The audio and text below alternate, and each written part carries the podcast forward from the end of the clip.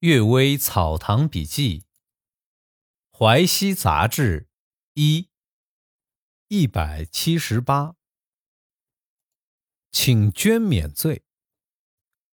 捐免啊，呃，我给大家解释一下啊，捐免的意思是免除租税、罚款等。比如说捐免徭役，在这儿啊，这个题目我认为应该读请。捐免罪，正文是这样的：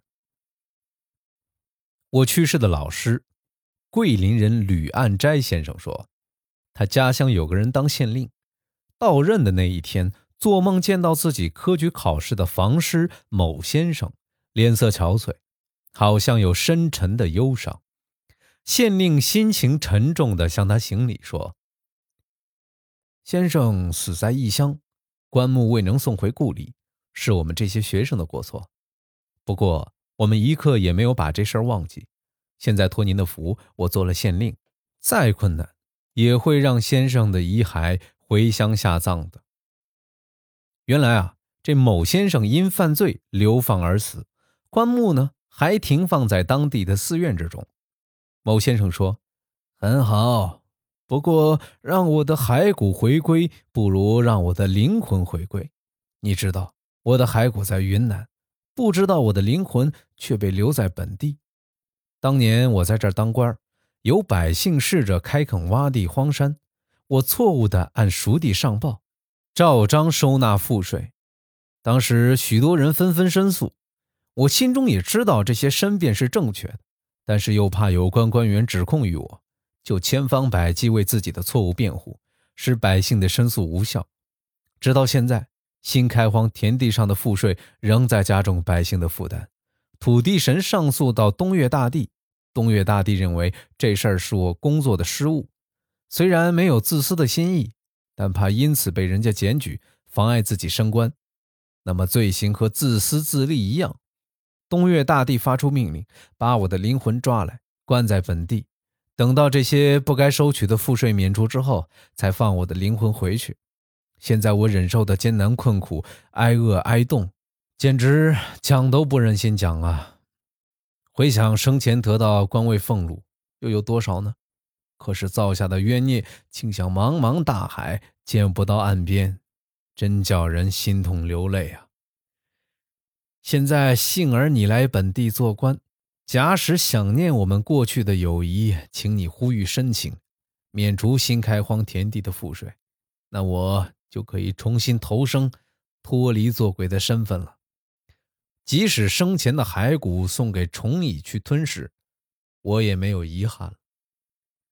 县令检查旧档案，果然有这么回事后来啊，经过婉言申请免去新开荒田地的赋税之后，恍惚之间。又梦见那位先生来告别，说他回故乡去了。诡异有理，交河县的吉方言说，鬼的故事大多荒诞不经，不过也有道理可以相信。雍正十三年七月，我乘船在静海南岸停泊，当时月色朦胧，我上岸散步，看到有两个人坐在树下闲谈。我走了过去，他们也很高兴地请我坐下。我仔细地听着，他们讲的都是阴间的事情，就怀疑这两个人是鬼，心里发慌，想要逃走。这两个人劝我说：“先生不必害怕，我们不是鬼，一个是走无常，一个是能见鬼者。”我问：“你怎能看得见鬼呢？”他说：“生下来就这样。”我也不知道什么原因，我又问：“为什么走无常？”回答说：“梦中突然被叫去做阴间的差役，也不知道是什么原因。”大家一直谈到二经天，大多数都是讲因果报应的事儿。我就问：“阴间官吏是按照儒家的道理来判案呢，还是按照佛家的道理来判案？”能见鬼者说。我能够看到鬼魂，但不能同鬼魂讲话，不知道判案是按什么来由。走无常的人说：“先生不必问这种事儿，只要问一问自己的良心，问心无愧，就是阴间法律中称为善事；凡问心有愧，就是阴间法律认为坏事。大是大非，人世和阴间的道理都是一样的，何必区分儒家和佛家呢？”这种讲法实际易懂，与巫师占卜那种讲法完全不同。这个今天的这集读的稍微短一点吧，因为嗓子实在是不舒服啊。今天一下子录了三期节目，希望大家能够有一个美好的周末夜晚，晚安。